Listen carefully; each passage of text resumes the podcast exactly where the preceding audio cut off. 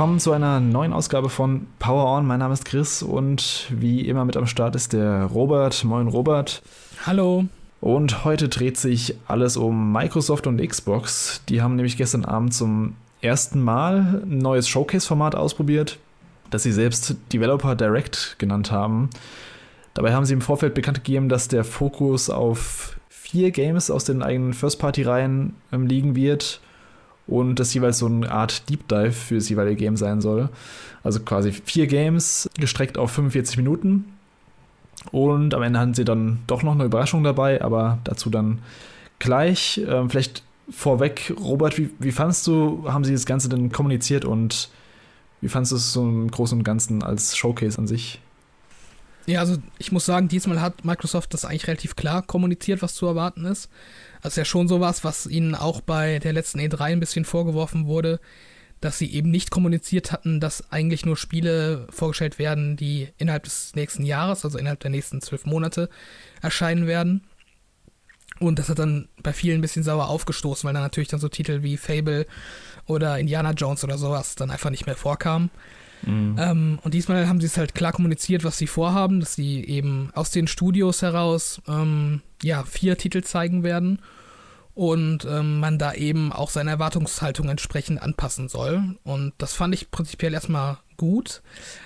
Ich hatte dann so ein bisschen die Sorge, dass das Ganze zu so einer Art Death Diary-Abfolge ähm, ausarten wird, also dass da diese klassischen Szenen sind, äh, wie irgendwelche Entwickler äh, irgendwas labern, ähm, was eigentlich keinen interessiert und dann irgendwelche Concept Arts sich anschauen oder sowas.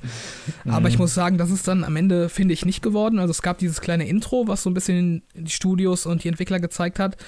Aber ähm, ab dahin war das eigentlich überwiegend alles Gameplay und das fand ich ziemlich gut. Also, dass die Entwickler dann einfach über das Gameplay quasi gesprochen haben und ähm, der Fokus ganz eindeutig dann eben auch auf den Spielen lag. Also, das hat mir eigentlich ziemlich gut gefallen. Und ähm, wo ich auch Lob aussprechen würde, ist so beim generellen Design des Ganzen. Also gerade so abseits der E3-Konferenzen hatte Microsoft da, finde ich, immer so ein Problem, weil dann oft äh, das auf so irgendeiner Bühne ablief und dann irgendwelche Leute gegenüber in Sesseln saßen und das Ganze wirkt irgendwie so vom Auftritt ein bisschen billig. Mhm. Und diesmal, finde ich, hatte das eigentlich einen, einen konsistenten Style, der sich durch das Ganze durchgezogen hat. Ähm, mir hat auch gefallen, dass sie eben am Ende vom Spiel nochmal so eine Übersicht gezeigt haben, äh, wer das entwickelt, wann es erscheint, für welche Plattform. Und ähm, dadurch war das eigentlich ganz gut durchstrukturiert. Also ich muss sagen, so vom generellen ähm, Auftreten bei diesem Event und auch wie das kommuniziert wurde, da habe ich eigentlich so gut wie gar nichts zu meckern, muss ich, muss ich echt sagen. Ja, also kann ja echt was dazu stimmen. Also die Kommunikation fand ich auch ganz gut. Sie haben im Vorfeld klar gesagt, dass es hier nur um die vier Games gehen wird und dass es kein, dass es eben kein äh, Showcase mit vielen Überraschungen sein wird. Gab es halt dann zwar doch, aber ich fand, die war okay, die Überraschung. Die war jetzt auch nicht zu krass, dass man denken wird, okay, jetzt gibt es jedes, äh, jedes äh, neue Showcase, wird es dann so einen krassen Mega-Hit geben am Ende. Und so, was du auch gesagt hast zum Look und Feel vom Ganzen, finde ich auch, das sieht sehr hochwertig aus. Auch, ich finde es auch besser als die State of Place vom, vom ganzen, von der ganzen Aufmachung her. Sie haben auch bewusst auf so eine äh, ja, so eine, so eine Overdub-Stimme, so eine Sprecherin oder ein Sprecher verzichtet, der immer so die einzelnen Titel vorstellt, wie, wie man es auch von den Nintendo Directs kennt. Die Spielauswahl hat mich jetzt vielleicht nicht so ganz abgeholt, aber ähm, dafür war es eben, wie gesagt, klar kommuniziert und man wusste, auf was man sich einlässt. Und das hat sich dann doch ganz gut weggeguckt, finde ich. Also selbst bei den Titeln, die ich jetzt nicht so spannend fand, wie jetzt das, das Minecraft-Ding zum Beispiel, habe ich mir trotzdem angeguckt, weil jetzt eben dann doch ganz gut präsentiert wurde, auch mit den ganzen Entwicklern und so. Ich finde auch, da gibt es nicht so viel dran zu mäkeln, außer jetzt vielleicht an der Spielauswahl selbst, aber dazu kommen wir jetzt gleich. Ja, also das, das sehe ich auch auf jeden Fall genauso. Ähm, ich fand es auch gut, dass die Spiele nicht zu lang jeweils gezeigt wurden. Also das waren so in der Regel so sieben bis zehn Minuten maximal, mhm. die ein Spiel eben eingenommen hat. Und das ist, finde ich, so ein ganz guter Rahmen, ähm, und äh, das wurde dann auch nicht anstrengend, wenn es dann eigentlich interessiert hat. Also ich muss auch sagen, langweilig wurde mir eigentlich die ganze Zeit nicht. Und das ist eigentlich schon, ja, ein Achievement. Ja. Wir können mal auf die Games selbst gehen. Das waren vier Stück, die vorher angekündigt wurden, die gezeigt werden. Vier ähm, First-Party-Studios, nämlich einmal Minecraft Legends war es, dann Forza Motorsport, Redfall und noch von Elder Scrolls Online, das neueste Update. Und sie haben angefangen mit Minecraft Legends, dieses RTS-Strategiespiel im Minecraft-Universum. Ähm, hatten wir ja auch schon im letzten, ich glaube, im E3-Cast hatten wir schon mal drüber geredet. Da wurde es, glaube ich, auch enthüllt damals zur 2022er E3. Wie fandest du das? Also, du hast ja so ein bisschen Interesse dran gehabt, hast ja auch in, in unserem 2023er Vorschaucast gesagt. Mhm. Ja, also ich finde, es sieht prinzipiell nicht verkehrt aus. Ich habe ein bisschen das Problem, dass ich da, glaube ich, keine Leute finden werde, mit denen ich das spielen kann. ähm, das ist halt so ein bisschen äh, mein Problem an der ganzen Sache. Aber ja, im Prinzip finde ich, sieht das eigentlich ganz nett aus. Also so ein Echtzeitstrategiespiel, ähm, wo man dann eben so einen Charakter zentral steuert und dann ja auch so ein bisschen Basenbau hat äh, im kooperativen Sinne und sich gegenseitig eben versucht, die, die Festung einzurammen.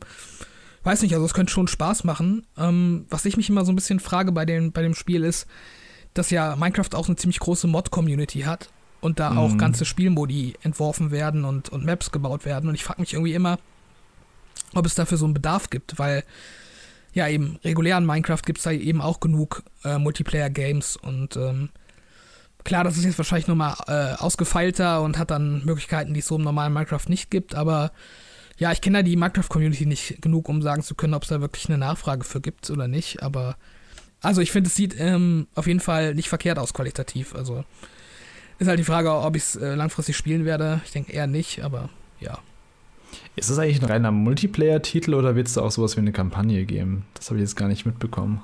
Also, so wie ich es verstanden habe, haben sie sich gestern eben zum ersten Mal auf den Multiplayer-Modus ähm, konzentriert. Und ähm, ansonsten gibt es da, glaube ich, auch eine normale Singleplayer-Kampagne. Wie umfangreich ah, ja, die dann sein wird, ist natürlich nochmal eine andere Frage, aber ja, soll es wohl geben. Ja, ich bin mal gespannt, wie das ankommen wird bei den Leuten und wie erfolgreich das sein wird. Also für mich ist es eher nichts. Also allein vom Genre her. Minecraft selbst finde ich jetzt auch nicht so ansprechend vom Look mhm. her. Aber das war ja auch schon bei diesen Minecraft Dungeons so. Es war ja auch, eigentlich kam sie ja auch relativ erfolgreich weg, dafür, dass es mhm. so ein mhm. Dungeon Crawler war. Bei dem Telltale-Ding weiß ich gar nicht, ob das, ob das so gut an. Es gab auch dieses Minecraft Stories, oder wie das hieß. Mhm. Da gab es sogar zwei Staffeln von, wenn ja, ich mich ich glaub, erinnere. Das war aber, glaube ich, noch vor Microsoft, wenn ich mich nicht irre, die, die ah, Telltale-Geschichte. Okay. Ja, so Dungeons, das läuft auch immer noch. Also ich bekomme da ab und zu hm. mit, dass da neue Add-ons für rauskommen und neue Seasons mit irgendwelchen neuen Kampagnen. Also das hat scheinbar seine Spielerschaft gefunden. Dementsprechend scheint es da doch einen Markt für Minecraft-Spin-Offs zu geben, auch wenn wir da wohl nicht so dazugehören. Ja. Dann ging es weiter mit einem Spiel, was auch schon eine ganze Weile angekündigt ist, nämlich Forza Motorsport. Und sie nennen es tatsächlich nur Forza Motorsport, ohne eine Zahl. Achso, übrigens, Minecraft Legends soll am 18. April erscheinen, bevor ich es vergesse. Das ist auch der Titel, der am frühesten jetzt kommt von den Titeln, die angekündigt wurden, mit einer Ausnahme. Und Forza Motorsport, ja, hat eben kein genaues Release-Datum bekommen bisher. Es hieß letztes Jahr noch im Frühling 2023, jetzt sagen sie nur noch 2023. Da gehe ich halt wahrscheinlich dann eher so von der zweiten Jahreshälfte aus irgendwann. Äh, mal schauen. Das sah ziemlich gut aus, grafisch wieder. Also sie sagen auch irgendwie, dass das äh, am höchst entwickelte Rennspiel aller Zeiten in ihrer PR-Nachricht. Würde ich jetzt nicht widersprechen wollen. Das, das sah schon sehr beeindruckend aus. Die Simulationsracer sind aber an sich eher nicht so mein Fall. Deswegen ähm, war es auch nicht so mein Game. Aber du hast da sicher Interesse dran. Ja, durchaus. Also es ist jetzt auch schon eine Zeit lang her, dass ich äh, das letzte Forza wirklich ausgiebig gespielt habe. Also Forza 7 war ja, glaube ich, das letzte und das habe ich auch nur angespielt. Also ja, ist auf jeden Fall so ein, so ein Franchise, wo ich schon immer Lust drauf hätte, was mir einfach lange zurückliegt, dass ich da wirklich eingestiegen bin. Mhm. Ähm, und ja, ich finde auch, was die dann gestern gezeigt haben von Forza Motorsport, das sieht alles sehr gut aus. Ähm, ich fand es ein bisschen schade, dass so wenig Neues dabei war. Also äh, gefühlt waren alle Infos, die ich da jetzt bekommen habe, ähm, auch schon von der E3 so bekannt.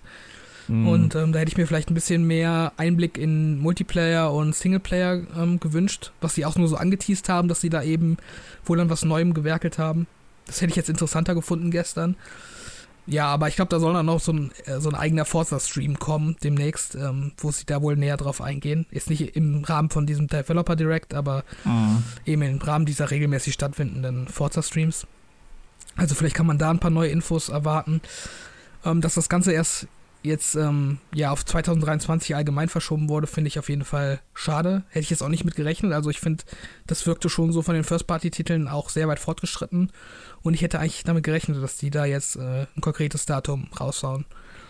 Das hat mich auch ein bisschen gewundert bei Forza, dass die da so also vergleichsweise wenig Zeit drauf verschwendet haben in der, ähm, in der Developer Direct. Ich dachte, wenn sie noch ein bisschen mehr ins Detail gehen. Aber wenn du meinst, dass sie dann ihre eigenen Forza-Streams auch haben, ja, okay, dann ist das natürlich ein gutes Outlet dafür, äh, wo sie dann auch wahrscheinlich die, die Serien-Zielgruppe noch besser abfangen können und besser die Details da irgendwie reinpacken können in ihre Videos. Mhm.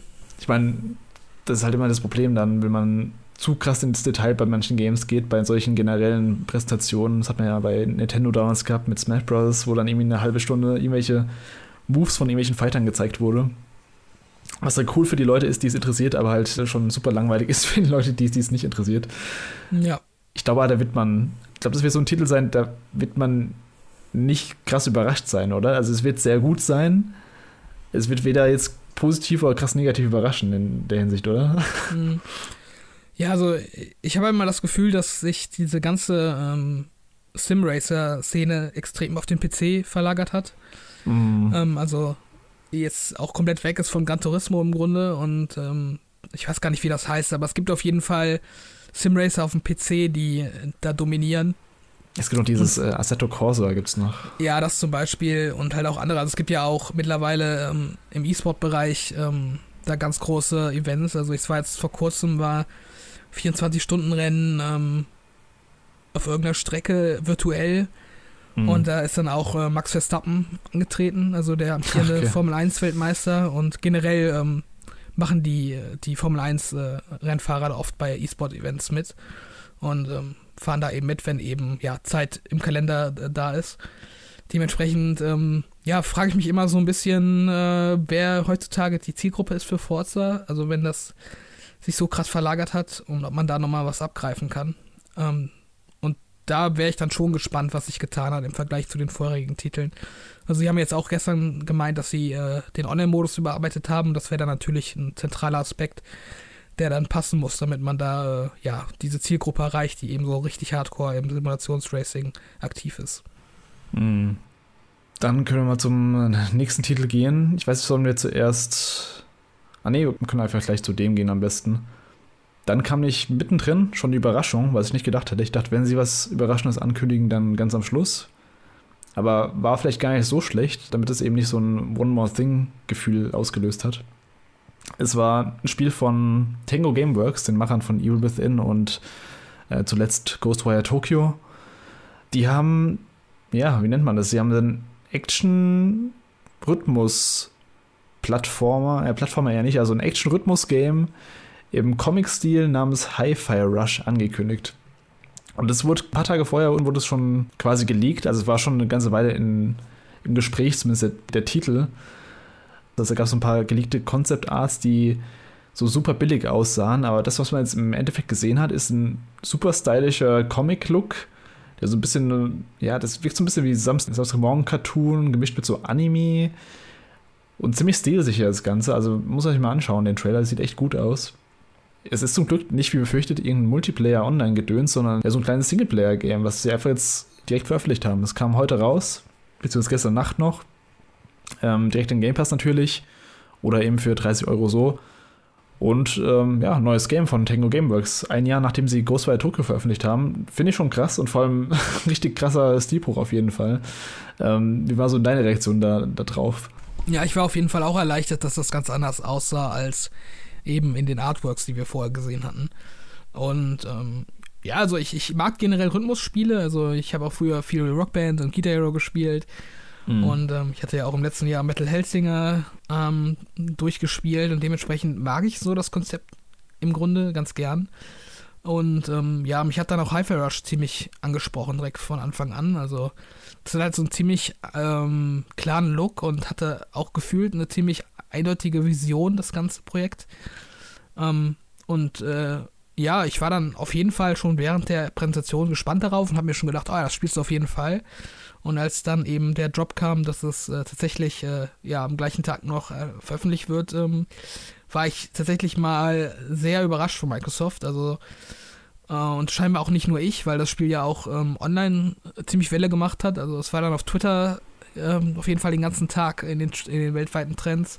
Mhm. Ähm, auf Steam hat es auf jeden Fall ähm, direkt gute Rezensionen bekommen und ich glaube auf Twitch war es dann auch recht groß. Also auf jeden Fall ein guter Move von Microsoft, habe ich das Gefühl, ähm, mal so einen Titel einfach rauszuhauen, wo sich dann auch gar nicht im Vorfeld diese Negativität irgendwie bereit machen kann, sondern äh, ja, wo das Spiel dann einfach mal für sich sprechen kann. Also ich war da eigentlich vom ersten Moment am rundum überzeugt und habe es dann auch vorhin mal runtergeladen. Ich finde auch, was am meisten hervorsticht bei dem Spiel ist, dass es wirklich so wirkt, als wäre da so eine klare Vision dahinter. Also, als wäre da jemand gewesen, der gesagt hat, okay, ich will so ein Spiel machen und genauso machen wir es und es wird also von Anfang bis zum Ende durchgezogen. Finde ich krass, dass es einfach so jetzt rauskam. Vor allem ist es auch kein so super kurzes Game. Also ich habe jetzt auch schon reingespielt, kann ich gleich mal dazu was sagen. Aber das ganze Game soll auch nicht, nicht zwei, drei Stunden oder so, sondern so, so knapp zehn Stunden ungefähr. Ich habe mal so ein, es gibt schon online so ein paar Longplays. Äh, wollte mal gucken, wie weit ich schon bin und ich bin ungefähr bei einem Fünftel, bei einem Viertel ungefähr und habe jetzt zwei Stunden gespielt. Also ist schon ordentliche Spiellänge für so ein Ding. Genau, also es ist ein Action-Rhythmus-Game. Mich hat es direkt an Kingdom Hearts erinnert. Vom Gameplay her, du hast so eine kleine Gitarre die so ein bisschen aussieht wie so ein Schlüsselschwert, oder zumindest sich so anfühlt wie so ein Schlüsselschwert vom Gameplay her, von den, ähm, vom Trefferfeedback. Und da ist eben der, der Clou bei der Sache, dass du eben gegen solche Roboter kämpfst. Bist in so einer Fabrik, aus der du ausbrechen musst, weil du da irgendwie in so ein Programm reingeraten bist. Und äh, ja, die ganze Story ist so ein bisschen, so ein bisschen seichter Comic, ja, Samstagmorgen-Humor. Und Du kämpfst halt hauptsächlich gegen solche Roboter und immer wenn du im, also im Hintergrund läuft die ganze so Musik, so Rockmusik, was ich erstmal ziemlich cool finde vom, vom Stil her. Also es ist nicht so komisches Techno-Gedöns, sondern wirklich cool mit E-Gitarren und Schlagzeugen und Gesang auch. Und quasi die ganze Welt, die ganze Umgebung bewegt sich die ganze Zeit, während du rumläufst, ja, zum Takt, der im Hintergrund läuft. Und das ist ganz cool, weil dann musst du auch deine Angriffe so timen, dass sie auf den Rhythmus passen. Und wenn du das schaffst, dann, dann ziehst du quasi mehr ab und kannst bessere Kombos machen ähm, erhältst mehr Boni, kannst besser Kombos aufeinander aufbauen. Und ja, und das ist so ein bisschen das Prinzip. Zwischendurch gibt es so ein paar Plattformsegmente noch, die ein bisschen seichter sind, aber auch ganz nett. Also insgesamt ist echt eine coole Überraschung, finde ich, die ich so nicht erwartet habe. Und ich werde da wahrscheinlich nach der Aufnahme direkt dann auch weiterspielen. Ja, also ich habe vorhin ja, knapp die erste Stunde gespielt. Mhm. Ähm, ich habe den ersten Bossfight gemacht und danach habe ich aufgehört. Und ähm, ich kann das eigentlich auch nur so unterschreiben. Ich fand ähm, aber gerade so im Vergleich zu Metal Hellsinger, was natürlich, ähm, ja, wo sich der Vergleich einfach anbietet, weil das ja ein sehr ähnliches Spielkonzept im Grunde ähm, hatte, nur eben als Shooter statt als äh, 3D, ja, Brawler, finde ich, das funktioniert bei Hyper Rush alles deutlich besser. Also gerade weil du nicht unbedingt auf den Takt treffen musst. Ja. Ähm, Im Grunde ja, also ist es schon gut, den Takt zu treffen, ähm, weil du da eben, wie du schon sagtest, bestimmte Kombos dann ausführen kannst. Aber du machst halt trotzdem noch Schaden, auch wenn du halt mal einen Beat verfehlst. Und das war ja so ein bisschen mein Kritikpunkt damals bei Metal Hellsinger, dass sich das viel zu krass abgestraft hat, wenn du mal irgendwie daneben geschossen hast. Und ähm, ja, dadurch spielt sich eben Hyper Rush deutlich flüssiger und ähm, es macht einfach Spaß, ähm, bisher da durchzulaufen und sich so ein bisschen durch die Gegner zu kloppen. Ich fand jetzt, das erste Kapitel war ein bisschen überfrachtet mit Tutorials. Das hat mich ein bisschen gestört. Ja, das wollte ich auch noch sagen. Also, da kam der Spielfluss ziemlich oft zum Stoppen, was mich ein bisschen genervt hat am Anfang. Ja. Ich wollte eigentlich nur, so, nur mal so kurz reinschauen und so ein bisschen ähm, so, ein, so ein Gefühl für das Spiel bekommen, fürs Gameplay. Und dann kam halt irgendwie alle, alle fünf Minuten kam so ein längeres Tutorial, was ich glaube auch nötig ist bei dem Spiel, dass man das einfach mal äh, rafft alles, aber das war halt schon viel am Anfang, ja. Ja, genau, also Tutorials gibt es halt ziemlich viele, auch wenn die natürlich teilweise auch optional sind, aber ist ja klar, beim ersten Mal durchspielen, ähm, ja, macht man die dann in der Regel trotzdem, weil mhm. man ja nichts verpassen will. Ich finde es ein bisschen schwierig, weil ähm, dadurch, dass man die Kombos eben äh, auch mit dem Beat machen muss, also es gibt dann diese Kombos aus leichten und schweren Angriffen, wo du dann beispielsweise leichten Angriff machen musst, einen Beat aussetzen und dann schwer äh, und dann irgendwie nochmal zwei aussetzen und dann nochmal einen leichten oder sowas. Ähm, das finde ich bisher ein bisschen schwierig. Also mir das auch zu merken, dass ich äh, genau weiß, in welchen Abständen ich jetzt Kombos freigeschaltet habe. Ich hoffe, das ergibt sich im Lauf, weiteren Spielverlauf noch so, dass ich da so viele Kombos freigespielt habe, dass ich da ja nicht ständig irgendwie nachdenken muss, äh, in welchen Abständen ich da jetzt einen Angriff machen kann, um eben eine Combo auszulösen. Ähm, aber ja, sonst alles in allem ist der Ersteindruck ziemlich positiv, muss ich sagen. Und ähm, ich freue mich auf jeden Fall auch, das weiterzuspielen. Damit hatte ich bisher eigentlich gar kein Problem mit dem Beat-Treffen. Du hast ja auch, wie gesagt, also das Spiel bestraft dich ja auch nicht wirklich, wenn du den Beat nicht triffst. Das, ähm, ja klar, du kannst dein, deine Super-Kombo dann am Schluss nicht machen. Also es gibt meistens immer so einen Finisher-Move oder so, ein, so eine Verkettung, die du dann nicht ausführen kannst. Aber an sich hast du ja schon eigentlich, du kannst theoretisch einfach nur zweimal ein Beat treffen und dann ausweichen, dann wieder was anderes machen. Also musst ja eigentlich nicht diese Kombos unbedingt so ausführen, wie sie in der Komboliste stehen. Was mich ein bisschen verwirrt hat, oder nicht verwirrt, sondern ja, ich habe mich ein bisschen, so ein bisschen gefragt am Anfang, wofür ich den ganzen Kram da einsammle, diesen ganzen, die ganzen Schrottteile. Weil es dauert ziemlich lang, bis du zu einem Punkt kommst, dass du dafür auch neue Fähigkeiten kaufen kannst. Ja, wahrscheinlich in dieser Hub-Zone, ne? In diesem genau, da kannst du dann deine neuen Fähigkeiten. Waren jetzt auch nicht so viele, die ich also das war so eine Handvoll an, an Kombos. Ich weiß nicht, ob da noch was dazu kommt, aber das war jetzt nicht super viel, was mich auch ein bisschen gewundert hat. Mhm. Und die mhm. Preise waren dafür ziemlich hoch. Also so ein Kombo hat irgendwie äh, teilweise irgendwie 26.000 von diesen okay, äh, Metallteilen gekostet. Die mich übrigens krass an Ratchet Clank erinnert haben, also diese, diese Bolt-Teile da. Mm, ja, ja. Ähm, also ganze Stil erinnert mich auch so ein bisschen an so ein Insomniac-Game, so ein bisschen. So ein Sunset Overdrive-Vibe mit, ähm, ja, ich weiß, ich kann es gar nicht so richtig festmachen irgendwie, aber das hat so einen, so einen Stil, der mir irgendwie richtig vertraut vorkommt, da ich kann nicht genau sagen, woher. Hm. Sunset Overdrive würde ich da auf jeden Fall auch drin sehen. Ähm, was natürlich immer viele sagen, dass dieses Jet Set Radio vom Sega Dreamcast ja. da quasi Vorbild für ist.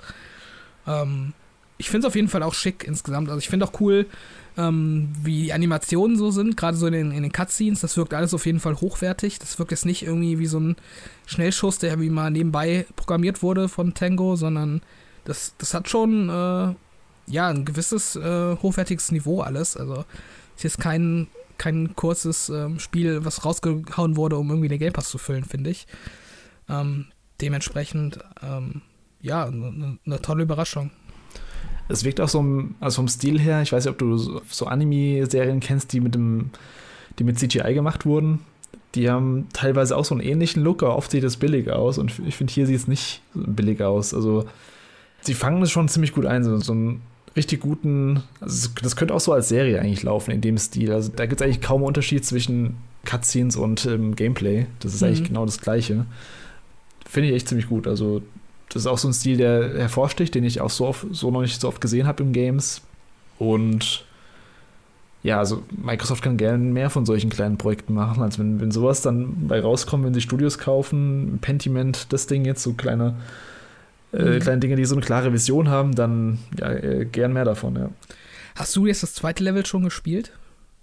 Ich habe es angefangen, ähm, okay. aber noch nicht weit.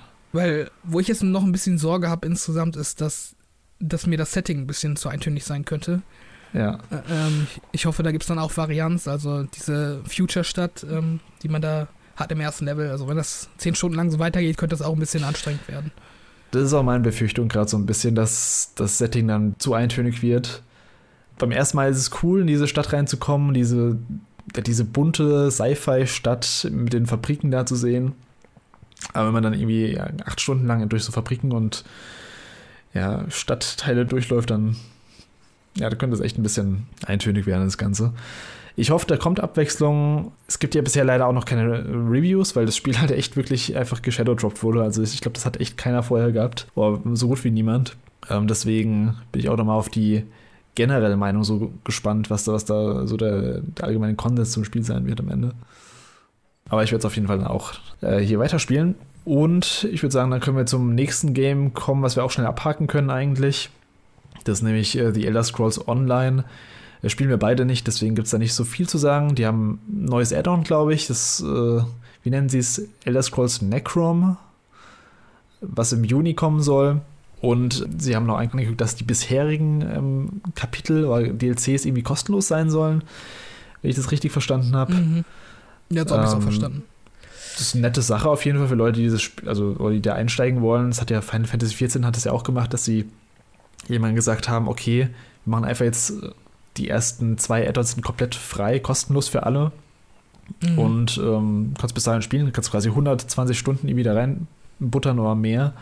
Und dann muss er erst anfangen zu zahlen, was halt, ich glaube, eine gute Möglichkeit ist, um für solche MMORPGs dann auch äh, neue Spieler zu finden, weil ich weiß nicht, wie es dir geht, aber ich, ich bin halt heutzutage echt nicht mehr so der MMO-Spieler. Ja, ich habe früher Silk Road Online gespielt. Das war so ein ganz schlimmes Korea-MMO. Also hört ähm, es auch an, ja. Ja, also das, das war fürchterlich im Grunde, weil, ja, das war halt auch Free-to-Play. Und da war ich halt auch noch so jung, dass ich keine Möglichkeit hatte, mir monatlich WoW zu finanzieren. Deshalb mhm. hat man dann eben Silk Road gespielt und das war halt voller Bots und voller, äh, ja, Spam-Accounts und irgendwelchen Goldfarmern und so. Also das war echt fürchterlich. Um, ja, kenne ich. ESO habe ich tatsächlich auch gespielt, als es rauskam. Ähm, mhm. Aber auch nicht weit. Das hatte ich, glaube ich, damals ähm, ja getestet. Und ähm, ich fand das eigentlich ziemlich gut. Also es wirkte auf jeden Fall jetzt nicht so wie das typische MMO, hatte ich das Gefühl. Also man hat ja jetzt nicht unbedingt einen großen Unterschied zu Skyrim oder so gemerkt, was die, ja, die Lebendigkeit der Welt angeht oder so. Also ich kann mir schon vorstellen, dass das ziemlich cool ist, aber die Zielgruppe für diese MMOs ist halt auch so spitz und ähm, ja, da bin ich einfach auch nicht mehr dabei. Also das, das ist sowas, was ich äh, nicht anfangen will, weil mir da auch die Zeit einfach viel fehlt. Da will ich lieber andere Games zocken als ja. MMOs. Ja. Geht mir auch so. Äh, also selbst als jemand, der halt ein Final Fantasy Fan eigentlich ist, ich habe keinen Bock auf, ich habe keinen Bock halt da irgendwie so 300 Stunden reinzubuttern, auch wenn alle sagen, irgendwie bei Final Fantasy 14 wäre die Story so geil. Ah, da muss halt echt dann trotzdem abwägen. Spiele ich jetzt irgendwie, keine Ahnung, 20 richtig geile Games und äh, lass dafür das hier aus oder spiele ich das ein und lass dafür 20 Games aus. Also da, ist, mhm. da fällt mir die Entscheidung relativ einfach dann. Ja. Ähm, aber cool für Leute, die da auf jeden Fall noch Bock drauf haben. Jo.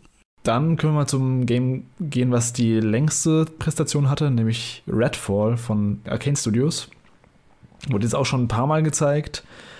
Ähm, ich finde, jetzt haben sie so zum ersten Mal so ein bisschen besser erklärt, wie das ganze Game vom Gameplay-Loop her sein wird, wie, wie, wie es aufgebaut ist. Auch so die Welt, was man drin macht und was das Ziel ist. Man hat ja so ein bisschen auch dieses Hub gesehen, dass dann auch so kleine äh, Stützpunkte gibt, wo man sich ausruhen kann, wo man mit NPCs reden kann und äh, ich glaube auch Nebenmissionen und sowas auch annehmen kann. Wie fandest du da die Präsentation von Redfall? Hat es dich jetzt mehr vom Spiel überzeugt oder? Ähm also an Bord war ich schon vorher. Ähm, und ich fand eigentlich die Präsentation recht gelungen, muss ich sagen. Also, ähm, ja, dass sie eben auch viel gezeigt haben, viele Aspekte des Spiels und halt, wie du schon sagst, auch so diesen Ablauf ähm, erklärt haben und eben auch dieses Gerücht aus der Welt geräumt haben, dass es sich dabei um so einen Left 4 Dead-Klon handelt. Das ist es ja offensichtlich mhm. nicht, sondern sie haben direkt zu Anfang betont, dass es eben ja story-driven ist und eben auch ähm, ja, im Singleplayer-Modus äh, von Anfang bis Ende gespielt werden kann. Ähm, und dann sind sie ja so ein bisschen auf die einzelnen Missionstypen eingegangen und haben dann auch mit so einer Hauptmission ähm, gestartet, äh, die eben auf dieser Open World dann stattfindet, wo man so eine Art Leuchtturm wieder einschalten muss. Und ähm, ja, also ich finde, das sah alles eigentlich gar nicht so schlecht aus. Ich mag ja generell gerne Ego-Shooter und ähm, da hat Microsoft auch einfach in den letzten Jahren relativ wenig gemacht, gerade im Vergleich mhm. zu so 360-Zeiten. Dementsprechend habe ich da schon Bock drauf. Ich bin eben gespannt, ähm, ja, wie, ja, wie abwechslungsreich und wie inszenatorisch gelungen das letztendlich sein wird, weil ich habe immer so ein bisschen die Sorge bei diesen Open-World-Games, dass, ähm, dass da eben so die Inszenierung und das Leveldesign so ein bisschen auf der Strecke bleibt. Weil mhm. es einfach alles zu offen ist und alles irgendwie so zu generisch, dass man da eben nicht so eine Art Dungeon im Grunde äh, bauen kann als Entwickler, sondern eben so, ja, auf so Häuser oder irgendwas auf der Open World, was da eben platziert ist, äh, zurückgreifen muss. Das haben sie so ein bisschen ähm, aus dem Weg geräumt, äh, die Sorge, ähm, als die auf diese Nester zu sprechen gekommen sind später, dass die eben so Psychic Places sind, wo, wo dann scheinbar so Übernatürliches passiert und sich die Welt irgendwie ineinander faltet, so Inception-like und äh, ja, da scheinbar noch ein bisschen mehr ähm, dahinter steckt als nur so eine Kleinstadt. Ähm, das hat mir gut gefallen. Mhm. Und ähm, ja, also ich finde, das steht und fällt halt auch ein bisschen damit, wie sich so das, das Kampf-Gameplay anfühlt. Da ist jetzt Arcane nicht so ähm, der Meister drin in der Vergangenheit. Ich finde, das war immer so ein bisschen rudimentär, wenn ich jetzt so an sowas wie Deathloop oder so denke. Das hat zwar schon funktioniert, aber ja, also mit äh, also so einen klassischen Action-Shooter würde ich jetzt nicht unbedingt ähm, mit der Art Gameplay spielen. Da bin ich gespannt, ähm, wie sie das verbessert haben. Also sie, sie haben auf jeden Fall gesagt, dass It Software ähm, mit daran gearbeitet hat, am Shooter-Gameplay. Ja, und das ist ja erstmal positiv. Also ich bin halt eben noch so ein bisschen vorsichtig bei dem Spiel, aber ich glaube, das wird einige Leute überraschen tatsächlich am Ende. Hm. Ich habe so ein bisschen Bedenken unter anderem so beim das, was mich bei den ganzen Arcane-Spielen davor immer gereizt hat, war so die, die Welt, das Worldbuilding und wie man das da quasi die Story durch die Welt erfährt und wie das Ganze aufgebaut ist. Und hier wirkt bisher dieses, ich glaube, es heißt sogar Redfall, die Stadt, oder? Oder, mhm, ja. oder die Insel. Ich finde, die sieht hier bisher irgendwie so ein bisschen langweilig aus. Also, sie haben dazu auch so ein paar mehr Locations gezeigt. Spielt übrigens immer bei Nacht, wenn ich das äh, richtig gesehen habe. Ich weiß nicht, ob das eine Designentscheidung ist. ja, die, die Sonne ist verdunkelt von den Vampiren, deshalb ah, okay. Nacht. Ja. Das sieht bisher alles immer so vom Setting her nicht so super ansprechend für mich aus. Das Gameplay an sich finde ich schon cool mit den verschiedenen Fähigkeiten. Das, das können sie ja auch. Das haben sie ja bei Dishonored und so auch schon gezeigt. Das reine Action-Gameplay, da hast du recht, da sind sie jetzt nicht die Besten drin. Also, das ist immer kompetent, finde ich. Also, es ist nicht so super snappy wie bei, ja, bei anderen Shootern, die das besser können. Ja, ich bin auch mal gespannt. Also, ich glaube, da werde ich erstmal abwarten, wie so die allgemeine Stimmung ist bei Redfall, wenn es raus ist. Aber an sich ist Arcane halt ein richtig guter Entwickler. Deswegen habe ich da schon Hoffnung drin, dass dann trotzdem was Gutes bei raumkommt. Also, Deathloop habe ich leider auch nicht weitergespielt, seit es rausgekommen ist. Ich habe das irgendwie mal zwei Stunden angespielt, danach nicht mehr weitergespielt. Weil es auch so ein Ding ist, wo ich mir gedacht habe, okay, das muss man am Stück spielen, sonst bist du da wieder draußen aus dem Ganzen. Ja, gefühlt ist auch der Hype so generell nicht so super groß bei, bei Redfall. Ja, also das, das mit dem Hype habe ich auf jeden Fall auch ähm, das Gefühl. Aber ich weiß nicht, die Arcane-Spiele waren ja, glaube ich, nie so wirklich äh, kommerziell erfolgreich. Also ähm, Dishonored, der, der erste war schon, der erste hat sich schon ziemlich gut verkauft damals. Muss ja. man, ah, danach sind die echt äh, ziemlich abgeknickt. Also Dishonored 2 hat sich viel schlechter verkauft als Dishonored 1. Prey war auch so ein Commercial Flop und äh, Deathloop glaube ich jetzt auch. Ich glaube, der mhm. erste Dishonored kam halt zu einer ziemlich guten Zeit auch raus. Das war 2012 und da kam echt nicht viel. Das war so Ende von der Konsolengeneration. Die haben halt einfach nochmal so ein neue IP rausgehauen mit ähm, mhm. Dishonored mhm. damals. Es war über 7 Millionen Mal, verkauft auch. Das okay, war krass. relativ gut. Ja.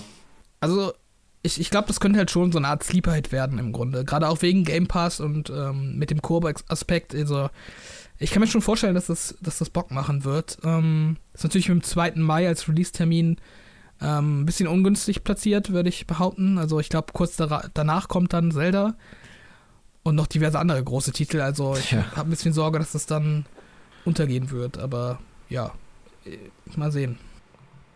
Stimmt, also wie gesagt, die ersten paar Monate jetzt, oder gerade so die, so das zweite Quartal finde ich schon ziemlich stark gerade. Also da folgt echt ein Highlight nach dem anderen.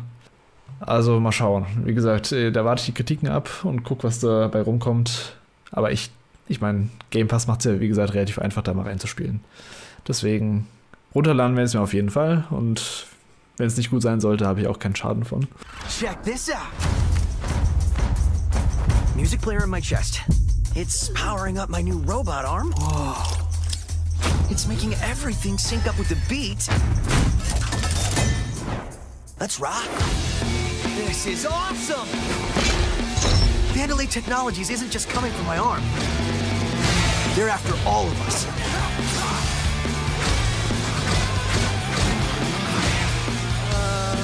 The defect!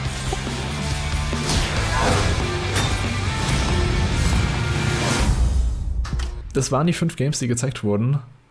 Jetzt mal so, so generell, findest du, das ist ein gutes Showkonzept, was sie fortführen können, Microsoft? Oder hättest du dann doch lieber die klassischen, ähm, normalen Showcases?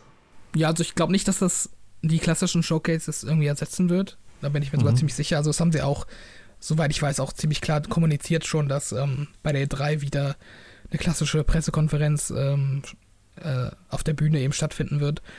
Aber ja, also ich finde das, das Format sehr gut. Ähm, also mein Problem bei Microsoft ist ja immer, dass man immer so in der Schwebe gelassen wird und dass die generell wenig Gameplay zeigen bis äh, kurz vor Release und ähm, ich fand's gut, dass die da jetzt eben äh, ja, dem entgegengewirkt haben und da eben auch so ein so einen Schub an neuem Gameplay für die kommenden Monate eben geliefert haben. Also man hat jetzt schon ein klares Bild, was einen erwartet und ja, gerade so, dass Hi-Fi Rush, Hi Rush noch dabei war als Überraschung, das finde ich ziemlich cool.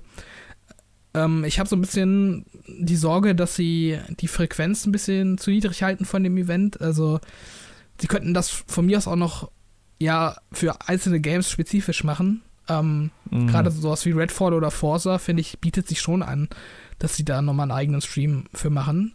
Ähm, ich meine, bei Starfield haben sie es ja vor, das haben sie ja schon angekündigt, aber ähm, es gab auf jeden Fall Aussagen von Aaron Greenberg, dem äh, Marketingchef von, von Xbox, ähm, die danach klangen, als würde da jetzt bis äh, zur E3 eigentlich nichts mehr kommen. Was ich ein bisschen schade fände. Also, also, das sind jetzt auch wieder knapp ein halbes Jahr bis zur E3 und. Ähm, Stimmt, ja. Klar, die können zwischendurch nochmal ähm, für die Spiele so einen Trailer raushauen, da braucht man nicht unbedingt immer so einen Event-Charakter drumherum. Aber ähm, ja, mir hat es eigentlich so gut gefallen insgesamt, dass ich mir schon wünschen würde, dass da mehr von kommt. Ja, ich finde auch, das können sie gerne fortsetzen. Ist halt wirklich die Frage, was so der Plan von Microsoft ist. Also, so wie ich die jetzt seit dem letzten Jahr mitbekommen habe, wollen sie es so handhaben, dass sie immer nur Games zeigen, die innerhalb von einem kurzen Zeitraum rauskommen. Also, letzte E3 hatten sie eben dieses innerhalb von zwölf Monaten die Games, die rauskommen. Jetzt hatten sie sich Grunde aufs erste Halbjahr fokussiert, mit Ausnahme von Forza, was eigentlich auch aber im Frühjahr kommen sollte, ist halt die Frage, wie oft man sowas dann machen kann. Also, ich glaube, mehr als zwei, drei Mal im Jahr ist dann auch nicht drin, wenn sie dann so eine Vorschau, ich meine, die haben auch nicht unendlich viele First-Party-Games, die sie zeigen können. Sie haben halt die, die vier gehabt, wo ich übrigens finde, dass es jetzt nicht so die stärksten Games fürs erste Halbjahr sind. Das ist halt eher so aus der zweiten Reihe, finde ich. Also Minecraft Legends, äh, Redfall und was kam noch? Äh, Forza. Ja, genau, okay, Forza äh, kommt halt nicht in der ersten Hälfte jetzt, aber dann eben so was kleineres wie Hi-Fi Rush und ja, Elder Scrolls ist halt so, ein, so eine spitze Zielgruppe. Ich glaube auch nicht, dass sie damit jetzt die großen Showcase ersetzen werden. Ich glaube, die werden ihr großes E3-Ding da haben, wo sie dann wahrscheinlich, also ich gehe schon stark davon aus, dass sie es so wie letztes Jahr machen werden, dass sie wieder die zwölf Monate Vorschau machen werden. Mhm. Ich glaube, das wird so denen ihr Ding sein, dass sie jede E3 so dieses, diese Vorschau haben für die nächsten zwölf Monate. Ist halt immer die Frage, was sie dann davon einhalten, ähm, letztendlich, also was davon wirklich innerhalb der zwölf Monate rauskommt. Also jetzt haben sie ja schon Starfield und Forza auf jeden Fall schon mal nicht in der Jahreshälfte. Aber das würde ich nicht unbedingt sagen. Also ich bin noch Glaubst nicht davon über, ja, also ich äh, bin noch nicht davon überzeugt, dass Forza ähm, nach Juni oder wann ist die E3 immer Juni oder Juli? also ich kann mir schon noch vorstellen, dass das in der ersten Jahreshälfte irgendwo kommt. Ich glaube, wenn sie jetzt einfach wieder gesagt hätten, äh, Frühjahr, dann hätten die Leute halt gefragt, so, ja, es ist ja jetzt Frühjahr, warum ähm, gibt es dann keinen konkreteren Termin? Ich glaube, sie haben, wollten sich da einfach äh, so ein bisschen Spielraum lassen. Also, ah, das, das finde ich dann schon seltsam, wenn sie äh, April für Minecraft ankündigen und Mai für Redfall. Ich meine, da bleibt ja nicht mehr so viel Spielraum dann. Ich meine, sie können den März noch nehmen, aber das wäre viel zu kurzfristig und dann halt Juni noch. Ähm, also es gab ja auch in Bezug auf Starfield Gerüchte, dass, ähm, dass das, wann war das? Im März, glaube ich, erscheinen soll. Ja. Und das war, ich finde es auch erstmal unrealistisch, aber das war halt im Zuge des gleichen Leaks, der auch das äh, äh, Release-Date für Redfall geleakt hat. Ich meine, ich kann mir vorstellen, dass sie es dass geplant hatten, dass, äh, also letztes Jahr, dass sie gesagt haben, okay, Starfield erscheint jetzt nicht im November, sondern im März. Mhm. Das ist so, so, quasi so eine alte Info war. Ja, also. Aber ich glaube nicht, dass Starfield im ersten Jahr noch rauskommt. No, no way einfach. Das wollen sie schön, schön als Holiday-Titel irgendwie platzieren. Oder zumindest um den Zeitraum. Also frühestens Herbst wird es ja, also Frühherbst. Mhm. Ja, ich finde es ein bisschen schade, dass, dass sie, ähm, sie hatten ja gesagt, dass sie ein Starfield-Event machen, ein eigenes, aber dass dann so gar keine Info kam am Ende, wann das denn sein wird, das fand ich ein bisschen suspekt. Also ja, das, das wäre auch noch so eine Sache, die sie besser machen könnten, vielleicht für äh, auch die anderen Hersteller, auch sowas wie Sony und Nintendo.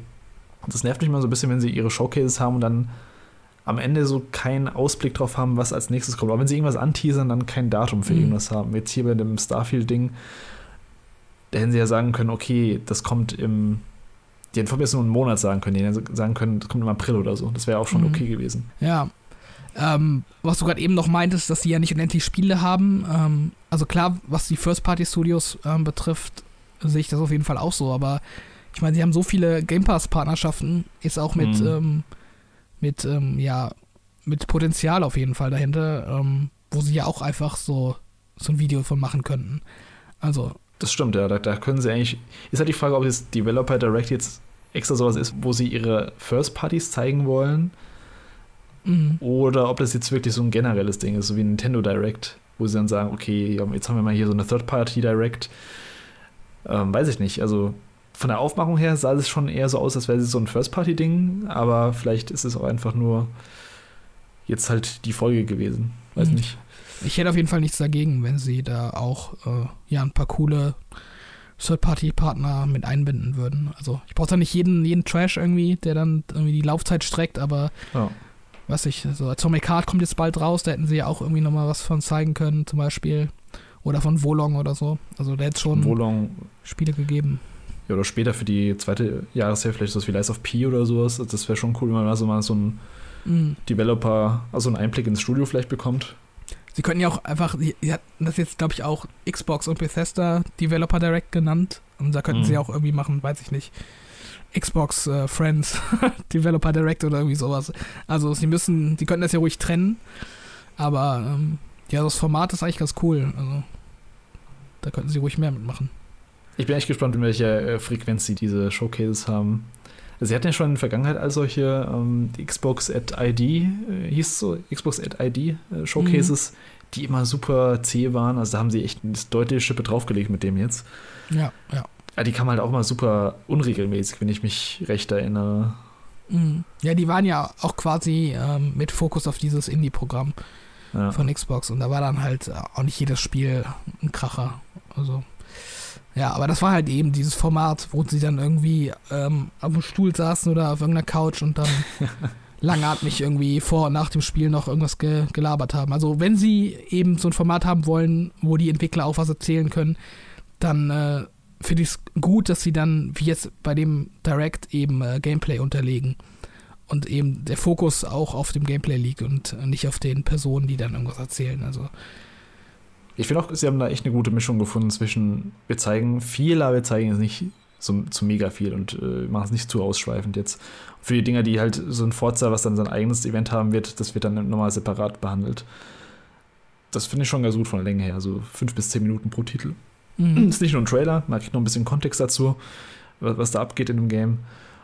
Aber man kriegt jetzt auch nicht diese Smash Bros. Äh, Direct. Ist halt die Frage, wie sie es dann, wie sie es dann bei Starfield handeln, ne? Also ja. Ich glaube nicht, dass sie dann so ein Developer Direct machen, was nee. dann jetzt 10 Minuten dauert für Starfield. Also das wird auf jeden Fall länger. Nee, das wird wahrscheinlich einfach auch dann keine eine halbe Stunde oder so sein.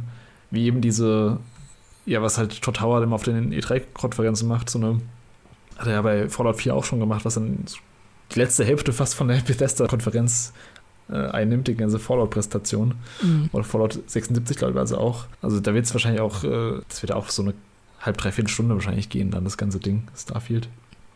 Ja. Ist ja, müssen, auch, also, ja. also wenn sie es zeigen, dann müssen sie auf jeden Fall ein Datum nennen. Die können jetzt nicht nochmal Starfield bringen und sagen, es ja, kommt 2023. Das denke ich auch. Also das fände ich auch enorm schwach, weil die Leute warten jetzt so lange darauf und es wurde so oft verschoben.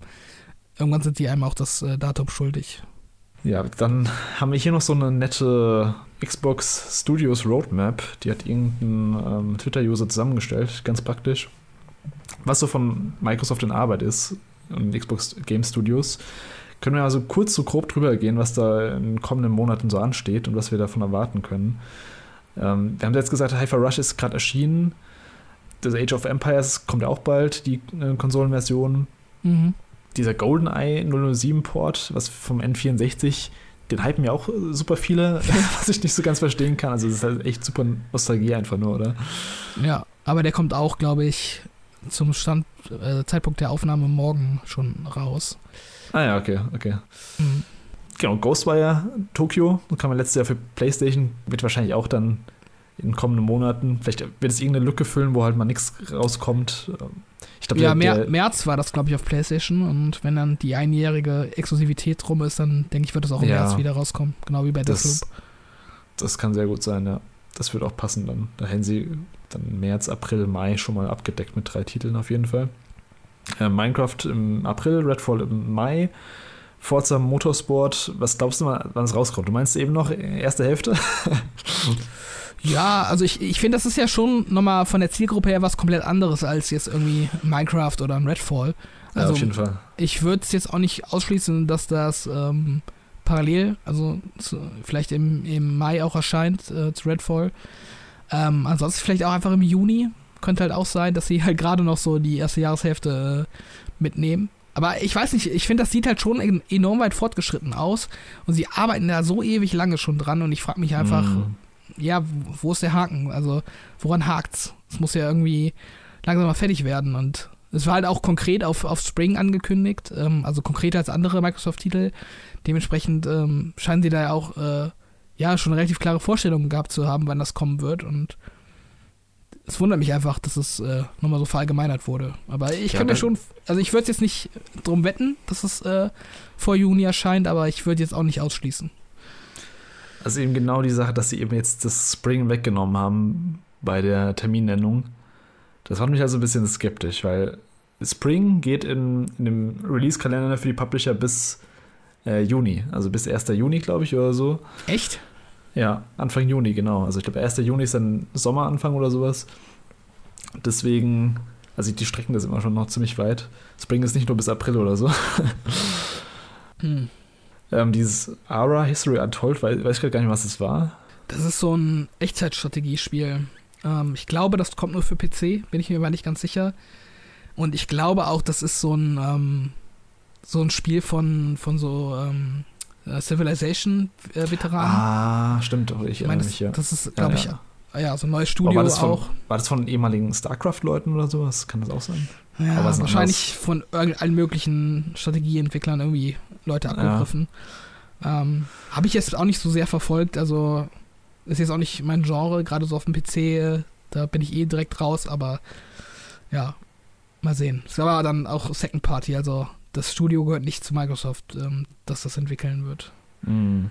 Dann, wie gesagt, Starfield haben wir eben schon besprochen, soll auch 2023 kommen und Age of Empires 4. Ist es jetzt schon draußen, Age of Empires 4? Ich hab, bin da immer ja, ein bisschen verwirrt wegen Age of Empires 2, der HD Collection und jetzt. Nee, die PC-Version ist äh, schon draußen, soweit ich weiß. Okay. Und da kommt jetzt eben die Konsolenversion dieses Jahr. Ja, das sind dann so die bisher angekündigten Games 2023 und ansonsten haben wir bisher nichts Konkretes. Also wir haben natürlich noch so Games wie Hellplay 2, wo ich mir vorstellen könnte, dass es rauskommt. State of Decay 3 ist auch schon eine Weile angekündigt.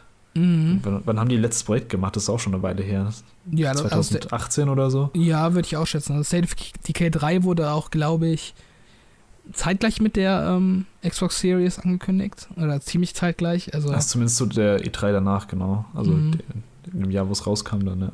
Ja, die haben das Studio, glaube ich, ähm, ziemlich krass ausgebaut in der Zwischenzeit, ähm, was eben mhm. an State of Decay arbeitet. Ich glaube, das hat dann auch nochmal eine, eine ganze Menge Zeit gekostet, da irgendwie die neuen Produktionspipelines einzustellen, aber ich denke, das ist auch nicht so weit in, in der Ferne. Also vielleicht nächstes Jahr. Ansonsten Gears vielleicht. Äh, glaubst du, dass man davon was sieht oder dass da irgendwas veröffentlicht wird schon? Ist halt auch schon jetzt lange in Entwicklung. Ich glaube seit 2019 da müsste Gears ja. äh, 5 gekommen sein. Ähm, War halt Corona zwischendrin, aber. Ja, Corona. Sie haben auch noch so ein Add-on gemacht für Gears 5, so ein Singleplayer-Add-on. Ah, okay. Ähm, es gibt auch immer Gerüchte, dass äh, das Studio noch an einem anderen Projekt arbeitet, parallel. Stimmt, ja.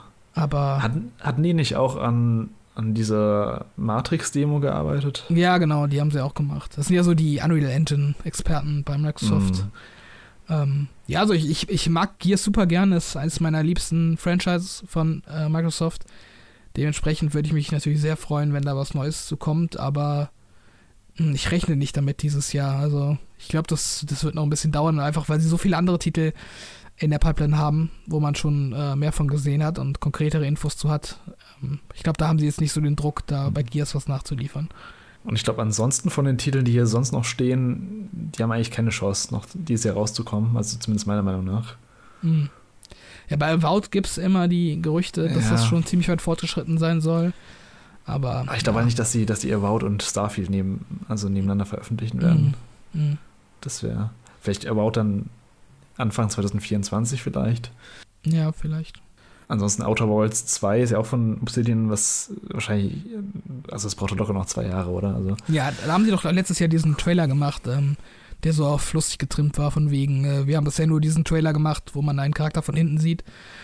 genau das ist so die Sache, die ich bei Microsoft nicht verstehe. Irgendwie sind die so ein bisschen schizophren, wenn sie Games ankündigen. Auf der einen Seite kündigen sie so Games an, wo man denkt, ja, jetzt haben sie noch gar nichts, sie haben ein Logo also, oder ein CGI-Teaser und jetzt machen sie auf, auf einmal so eine 180-Grad-Wende und vielleicht haben sie selbst gemerkt, dass es, dass es nicht mehr, also dass es nicht mehr zeitgemäß ist oder dass, dass, dass sie damit ja, sich so ins eigene Knie schießen, wenn sie Games zu früh ankündigen. Hat man ja bei Scalebound damals auch gesehen, was dann eingestellt wurde. Auch bei Fable Legends und sowas. Letzte Konsolengeneration. Ja, sie haben so viele Games angekündigt für, äh, keine Ahnung wann.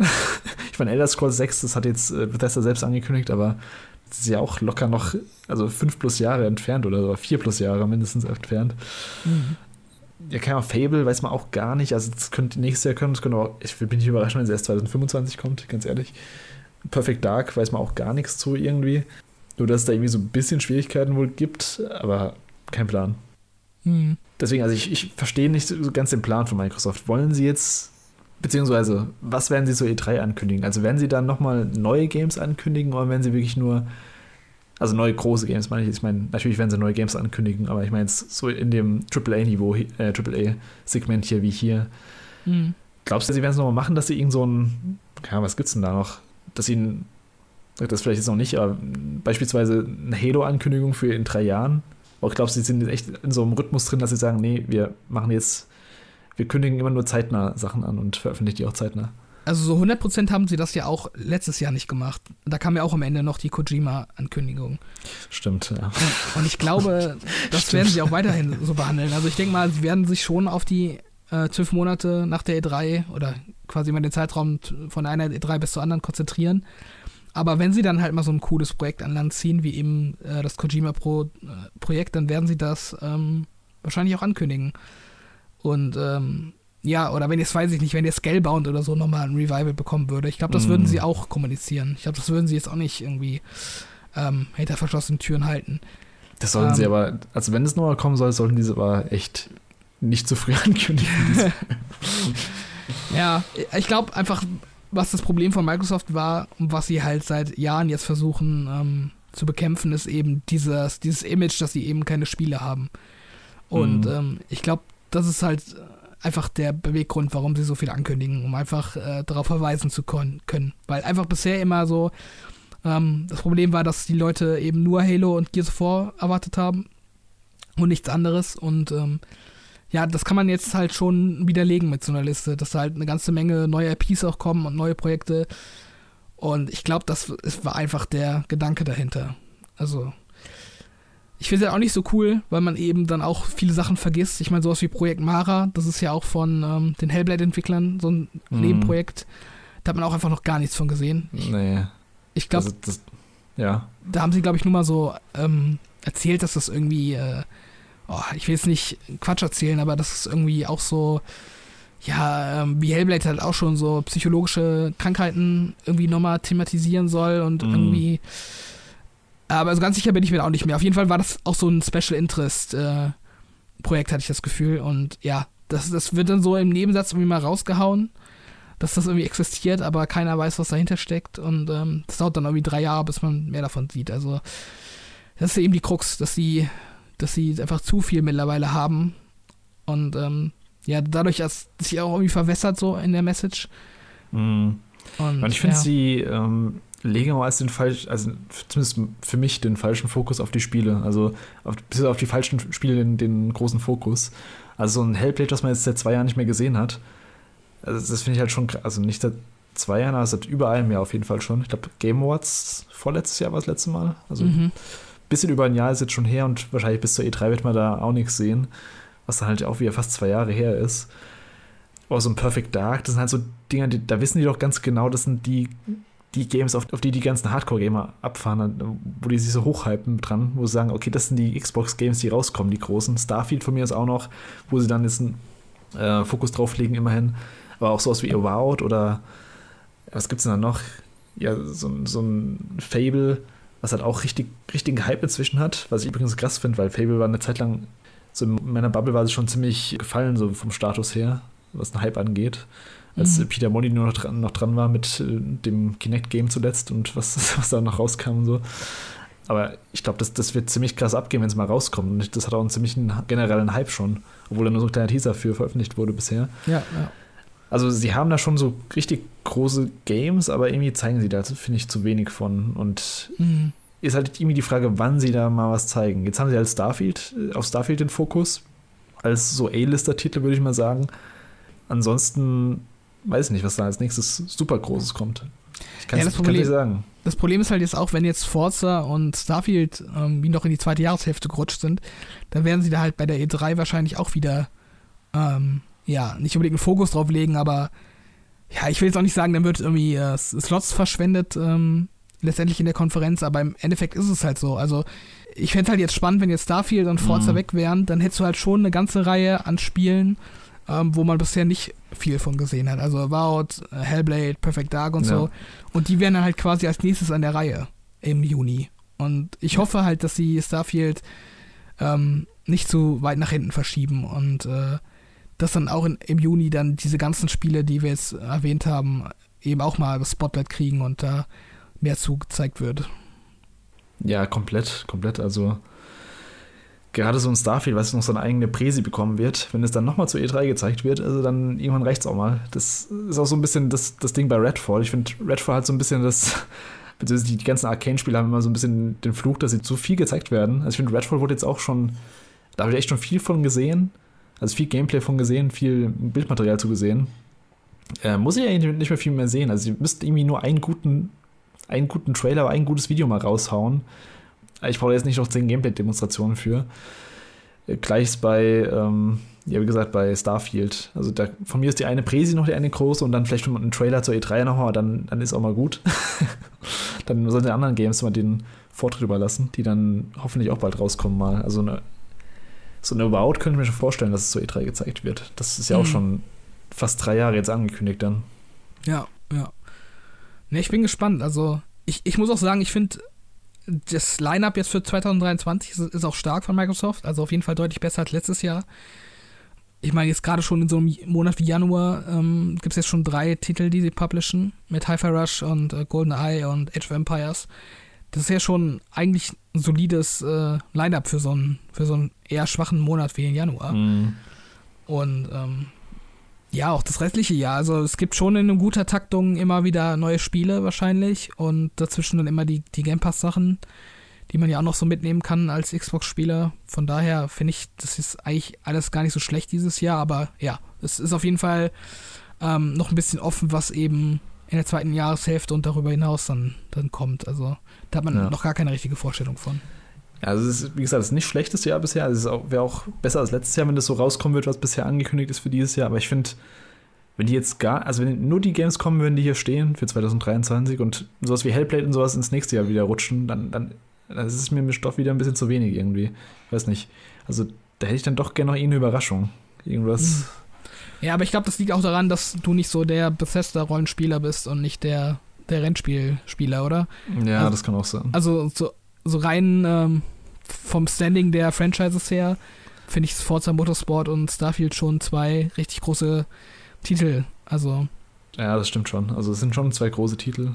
Also, wenn man jetzt mal so Skyrim sich anguckt, ähm, wie das einfach zehn Jahre nach Release einfach immer noch äh, so einen Meme-Charakter hat und halt tausend Mods äh, jede Woche dazu kriegt und die Leute lieben und das Spiel immer noch.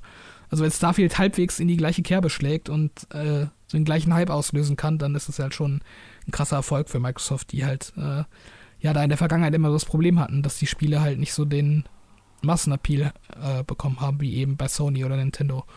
Ey, ich bin bei Starfield echt mal krass gespannt, wie das ankommt zum Launch. Vor allem auch, weil jetzt heutzutage, also es war vielleicht vor elf Jahren, vor zwölf Jahren, als Skyrim rauskam, noch nicht so krass mit Performance und Technik und Bugs und allem. Das war damals war auch schon so, aha, Bethesda bringt wieder ein Spiel raus, was verbuggt ist so ein bisschen, aber glaube, heutzutage kriegen die einfach viel mehr auf die, auf die Mütze, wenn da ein Spiel rauskommt, was nicht richtig fertig ist.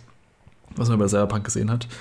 Mhm. Ähm, deswegen, ich bin echt gespannt, wie es ankommt und ob das auch so große Wellen schlagen wird, wie es, äh, ja, wie es ankündigt zu sein. Oder zumindest wie viele zumindest es hoffen zu sein, dass dafür dieses Mega-Ding wird. Ja, sie haben ja auf jeden Fall ähm, im Grunde jetzt seit der Verschiebung nur an technischen Sachen gearbeitet, angeblich. Also es gab auf jeden Fall Aussagen letztes Jahr, dass das Spiel inhaltlich komplett ist, aber mhm. da eben noch so eine ja, technischen Feinschliff äh, erfolgen soll. Und ich denke, das äh, werden sie dann jetzt gemacht haben, hoffentlich. Also ich, ich brauche es auch nicht unbedingt in der ersten Jahreshälfte, muss ich sagen. Gerade weil eben Third-Party-mäßig so viel Kram kommt, ähm, jetzt im Mai, Juni, April rum. Ähm, also es ist halt eh irgendwie schwierig, das dann noch im Kalender unterzukriegen und äh, sich die Zeit dafür zu nehmen, weil das wird ja auch garantiert wieder so ein 100-Stunden-Spiel. Ja. Dementsprechend, ja, verschiebt es halt von mir aus ähm, aus der Perspektive her ruhig in die zweite Jahreshälfte. Ich fände es dann halt nur, wie gesagt, ähm, kacke, weil dann andere Spiele wieder weiter nach hinten rutschen wahrscheinlich. Mm. Ja, das ist also ein bisschen das Problem, wenn die dann die Release-Termine verschieben müssen, äh, was heißt sie verschieben, rumschieben müssen, weil sie dann nicht gegenseitig das Marketing abgreifen wollen. Also generell kann man schon sagen, Microsoft steht deutlich besser da als vor ein paar Jahren noch. Also vom, vom ganzen Line-Up, ähm, wenn man sich das mal anschaut. Die ganzen Studio-Akquisitionen und ja, die ganzen Einkäufe, die haben sich schon gelohnt, die haben sich schon ausgezahlt. Auch jetzt, also ich fände es cool, wenn sie so weitere kleinere Spiele so in petto haben, wo sie dann auch kurzfristig raushauen, so wie jetzt bei Pentiment oder bei äh, Hyper Rush eben. Äh, nicht Hyper Rush, Hi-Fi Rush. da bin ich mal auf die E3 gespannt. Also da warte ich mir schon viel von Microsoft dieses Jahr. Auch weil jetzt schon so ein paar Games weg sind, die sie schon seit Jahren mit sich rumschleppen, sowas wie äh, Redfall oder Forza ist ja auch bald draußen. Also mh. wo wir jetzt die ganze Zeit über das Line-Up gesprochen haben, ähm, ich kann auf jeden Fall sagen, dass bei mir im Freundeskreis die Xbox-Nutzerschaft enorm ähm, zugenommen hat in den letzten Jahren. Also, ich weiß, du hast jetzt eine, eine, Xbox One S, äh, Xbox One S, eine Xbox Series S gekauft und du hast ja jetzt auch nicht super, super viel auf der Xbox One gespielt, glaube ich. Also.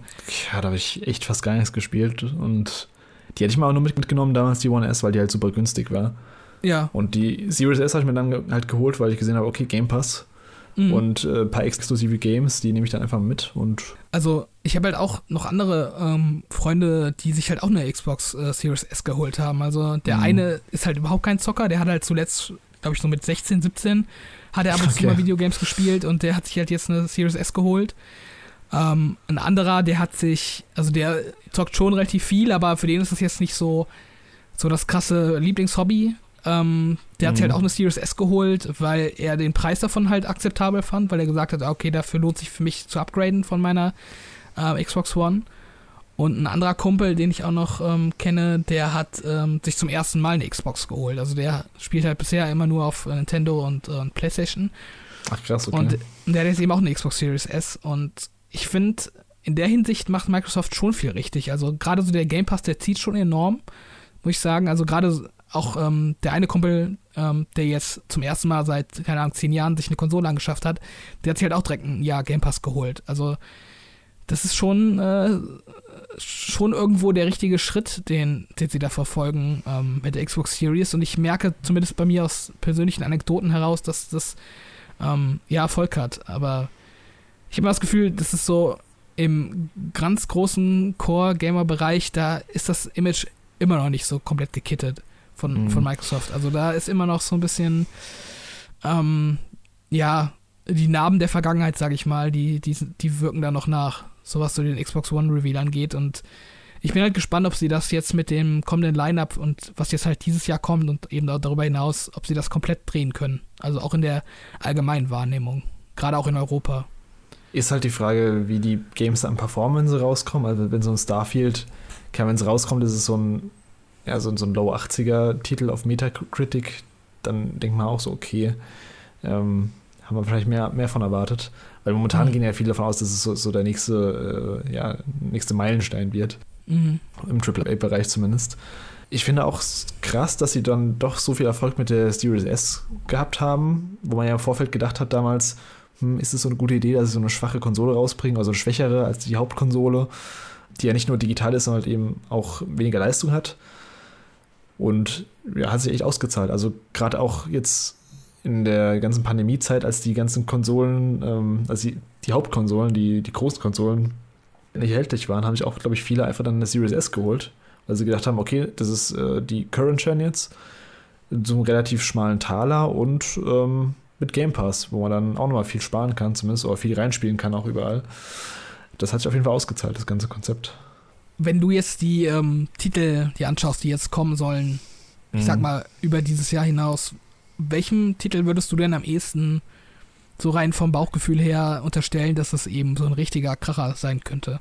Also so, ich rede jetzt eben von so einem, ja, äh, von so einem Kritiker-Darling wie eben Zelda oder Last of Us oder so. Also irgendwie was, was eben dieses Level erreicht, eben unter Core-Gamern in der Rezeption. Siehst du da irgendeinen Titel? Boah, das ist schwer. Also so ein sowas wie Last of Us oder Zelda ist schon halt, das ist schon mal so eine. Von den Titeln gibt es ja nur eine Handvoll quasi. Ja. Ähm, nee, sehe ich gerade keinen, ehrlich gesagt. Aber ich könnte mir vorstellen, dass sowas wie Fable ziemlich gut Ja. abschneiden wird. Also ich glaube, Fable könnte echt so ein. Das ist ja auch von, von dem ähm, Forza Horizon Studio. Playground Games, ja. Genau. Also da sehe ich am ehesten das Potenzial, dass es ähm, ziemlich gut werden könnte, so als Reboot der Reihe auch nochmal, als großes Rollenspiel. Und Fable ist da in der Hinsicht auch so ein bisschen, hat auch so ein bisschen ein Alleinstellungsmerkmal, weil es eben so diesen, diesen schwarzen britischen Humor noch hat, so ein bisschen, den die meisten anderen Rollenspiele so im Mittelalter-Setting, die sind ja eher so ein bisschen düsterer und ernster und äh, ja. Also ich glaube, Fable könnte da echt, Fable hat das meiste Potenzial, Mhm. würde ich sagen. Äh, denen, meine, die angekündigt sind. Ja, meine erste Intention, äh, Intention, äh, wie heißt das? Nicht Intention, sondern, äh, ähm, ja, mein, äh, mein erster äh, Gedanke war auf jeden Fall auch Fable. Also, also ich, ich glaube, das könnte halt auch so vom Artstyle her und gerade Mhm. so von der grafischen Qualität könnte das halt richtig äh, krass werden, weil das Studio einfach super gut ist, was das angeht und äh, Fable hat halt immer schon einen hübschen Artstyle gehabt und dieses äh, verspielte Fantasy, da kannst du halt richtig viel mitmachen. Äh, da bin ich echt gespannt, wie das aussieht. Und ähm, ich glaube auch, dass äh, Hellblade 2 ziemlich Potenzial hat. Ich weiß nicht, ob das jetzt so den krassen Massenappeal hätte Mhm. wie ein Zelda. Ähm, aber ich glaube, dass das auch sehr hohe Qualität haben könnte, wenn es rauskommt. Also ich finde die, also wenn das sich so gut spielt, wie es eben aussieht, äh, so vom Vibe her, von der Atmosphäre, was man jetzt bisher gesehen hat, dann hat das auf jeden Fall auch äh, Open Critic oder Metacritic Score von über 90 äh, Potenzial, finde ich. Das sind halt auch genau die Sachen, die sie dann brauchen, um eben, wie du schon gesagt hast, die, die Namen der Vergangenheit so ein bisschen vergessen zu machen. Äh, die brauchen eben diese Titel, die dann in der Außenwirkung so strahlen, wie halt viele der Titel, die halt irgendwie ein Sony rausbringt, die dann irgendwie so ein Horizon haben, was halt auch einfach mal durchweg mit eines der bestbewerteten Spiele des Jahres ist. Oder halt so ein God of War, was halt irgendwie absolut äh, Top-Kritiken bekommen hat. Ja, Ich glaube, wenn sie davon jetzt in den nächsten ein, zwei, drei Jahren abliefern mal endlich, dann, dann wird sich das auch so, so die, ganze, die ganze Stimmung jetzt da ein bisschen ändern. Mhm. Dann sind wir, glaube ich, auch so relativ am Ende jetzt mit unserem ja, kleinen, so ein kleiner Abriss von Microsoft und Xbox und was die in Zukunft vorhaben. Ich bin gespannt, was da in den nächsten Monaten noch kommt und ob sie da gerade zur E3, also die E3 wird so ein bisschen der, der Breakpoint wieder sein, Make or Breakpoint sein, was sie da wieder ankündigen und äh, was dann rauskommen soll. Ob, ob Perfect Dark endlich mal wieder auftaucht und die ganzen anderen Games, die da noch. Everwild ist ja auch, steht ja auch schon ewig in der Schwebe, ähm, was ja Mhm. angeblich mal rebootet wurde, glaube ich. Ja. Muss man mal schauen. Das gucken wir uns dann beim anderen mal an, oder beziehungsweise zur E3 dann spätestens, wenn sie ihr Showcase halten. Bis dahin würde ich sagen, äh, vielen Dank fürs Zuhören an alle, die bis hierhin zugehört haben und ja, vergesst nicht, uns zu abonnieren auf YouTube und auf Spotify. Könnt auch gerne einen Kommentar hinterlassen auf YouTube und dann würde ich sagen, bis zum nächsten Mal. Ciao, ciao. Tschüss.